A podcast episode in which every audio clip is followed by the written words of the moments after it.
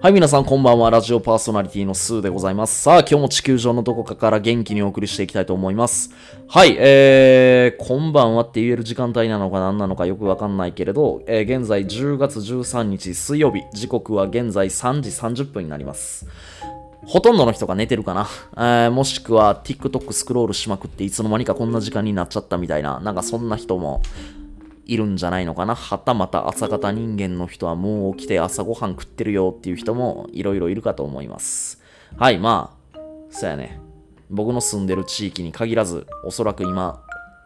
皆さんの住んでる地域もお空は真っ暗だと思います。はい。まあそんな中でちょっと今回の久しぶりですね。この深夜の収録っていうのを。まあそれをちょっとスタートしていきたいと思います。で、えっと、今回の配信内容なんですが、えっと、ヤフー知恵袋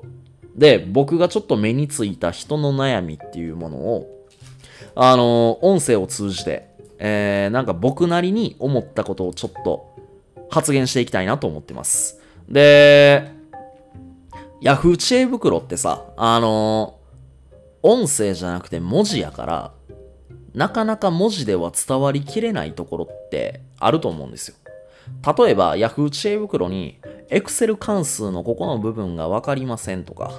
っていう質問が文字で並べられてた時に、じゃあ回答する人が、ああ、その Excel 関数に関しては、SUM 関数、えー、Excel 関数の SUM を使いましょうとか、SUMIF を使いましょうとか、なんかいろいろ言えるやんか。でもそれはやっぱり文字で伝わる部分やと思うね。物理的なスキルの部分に関しては、それ文字で並べられてるのって Yahoo 知恵袋っていうステージなのか、実際に Excel に関する教科書っていう本なのかっていうその違いだけだから、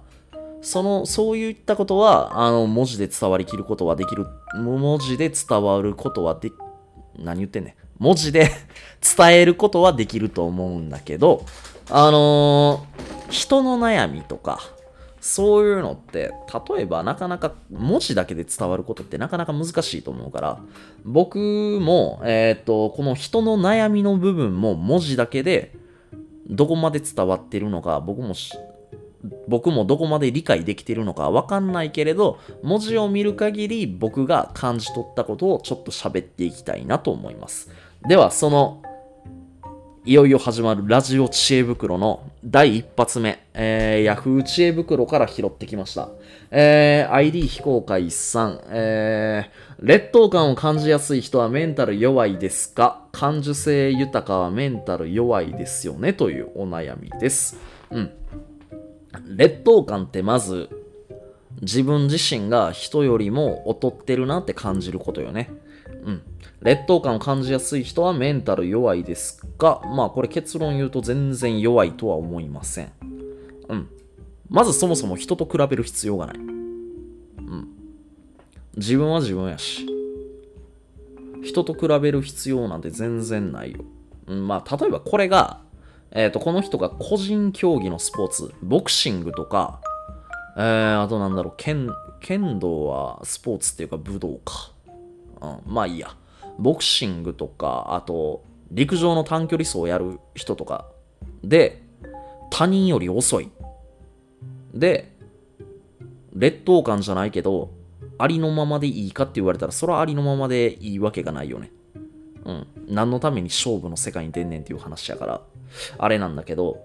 でも、この人は学生さんなのか、えー社会人の方なのか、えー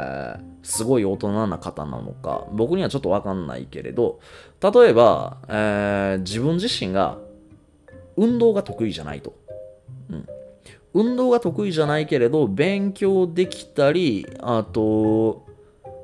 なんだろうな、楽器弾いたりするのが得意とか、うん、なんかそういう自分自身で得意分野がある中でじゃあ運動はできないけれど足の速い人野球できる人サッカーできる人を見ていて羨ましいなって思うじゃあその羨ましいなって思う気持ちが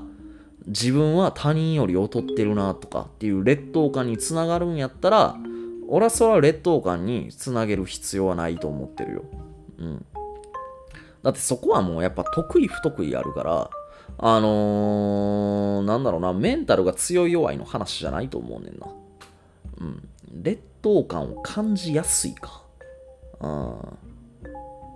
ここで書いてんのあれやな。劣等感を感じやすい人はメンタル弱いですか？あの、感じやすいってことは、あの、何かにつけて人と比べる癖があるんよね、多分。うん。そもそも人と比べる必要がない。で、仮に人と比べたところで、今自分が劣ってるからといって、じゃあ今自分が劣っているっていう状態が、この先も永遠続いて、それが自分の人生の答えになるかって言ったらならない。あのー、じゃああえてメンタル弱いっていうところにフォーカスすると、メンタルが弱いネガティブな人っていうのは、自分のこういったまあ、ここで言う劣等感とか、不安とか、恐怖っていう感情を答えにしちゃうのよ。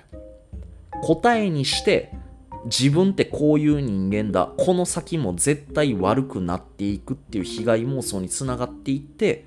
あたかも自分の人生はそういうもんだっていう風に答えにしちゃうのよね。うん。これがちょっと良くないよな。あのー、逆に、今現在自分は強くないって受け入れることはこれはすごく素直でいいことなんよだからこそこの先の未来をちょっとでも変えていきたい、うん、っていう思う気持ちに切り替えて少しずつ自分にできることをやっていってあのー、自信をつけましょうまずは、うん、この人がまず何で劣等感感じるんかな？あのー、何かにつけて劣等感感じるんだったら他人と比べることはやめて、じゃあ今現在、えー、自分が劣ってるなって思うんやったら、あのー、自分はどういったことを伸ばしていけば、その人に追いつけるのだろう、追いつけるのだろうか、追い越せるのだろうかっていうことを、まあ、ちょっと考えてみて、今すぐ自分にできることっていうのをちょっと書き出してみるといいかも。で、ついでに、劣等感感じやすいからといって自分のいいところ言えないってわけではないと思うねんな。少なくともなんか自分のいいとこってあるやん。何でもいいよ。あのこれはポジティブに何でも書いていいと思うねん。まず紙に自分のいいとこ書いていいと思う。いや早起きが得意やったら早起きできるでもいいやん別に。うん。素敵なことやと思うし。集中力があるでもいいし。うーんなんだろう。運動はできないけれど、勉強はちょっとはできますとか。うん。はたまた運動の話になるけど、運動はできないけれど、あの、パソコン関係は得意ですとか。うん。なんかそういうの書いてみて、今の自分の得意なところを伸ばしていくっていうところにフォーカスしたらいいんじゃないかなって思う。うーん、人と比べて自分は劣ってるなって思うのは、あの、全然人と比べる必要なんてない。で、人間でどうしても、なんかこう、悪いところにばっかりフォーカスしがちなの。でも、自分のやっぱいいところにやっぱフォーカスした方がいいと思う。なんかあのー、他人のことでもさ、他人にいいところがあったとしても、どうしても人間って悪いところの方に目が行きがちやんか。うん、これは、あのー、俺もそうかもしれない。うん。なんか悪い部分って目立つやん。目立つというか印象強いというか。うん。だけど、やっぱりいいところにフォーカスすることっていうのが、俺はいいところにフォーカスすることを心がけることっていうのが俺やっぱ大事やと思うから、あのー、まずこの方っていうのは他人とまず比べることをやめよう。うん。あなた自身はあなた自身で素敵なところがたくさんあるはずだから。うん。だって感受性豊かはメンタル弱いですよって全然弱くないよ。感受性豊かっていうすげえポジティブな要素持ってるやん。うん。人間って何言ったって感情の生き物やから、生きてく中で嬉しさだったり、うん、なんかめちゃくちゃ幸せやなって思うこともあれば、それは時には悔しいな、悲しいなって、苦しいなって思うこともある。でも、この全ての感情を感受性豊かにこう感じられて、で、その気持ちを答えにするんじゃなくて、素直に受け止める。素直に受け止めて、じゃあ受け止めたあげく、その気持ちとどう向き合って、この先自分は、あのー、もっともっと人生より良くしていこうと思った時に、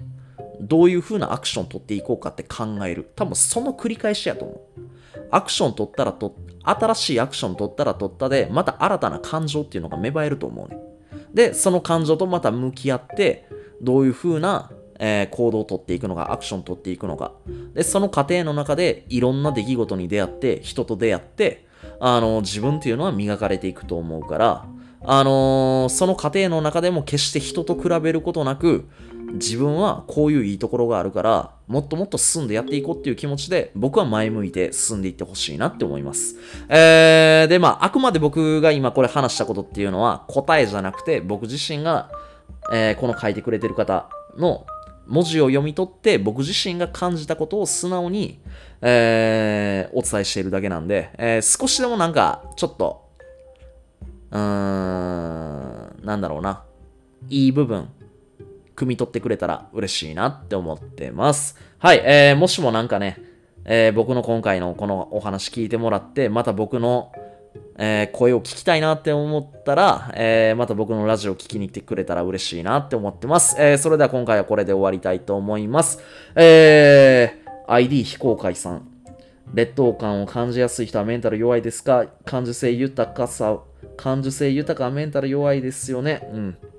あの、感受性豊かは全然メンタル弱くないし、えー、劣等感を感じやすい人はメンタル弱いですかもう他人と全然比べることがない。えー、もうぜひね、突き進んでいって、また何か、えー、僕の今回の、え話の中で何かこう、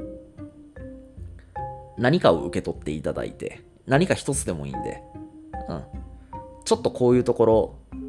変えることができましたみたいなことをまた話してくれたら嬉しいなって思ってます。えー、それでは終わりたいと思います。ありがとうございました。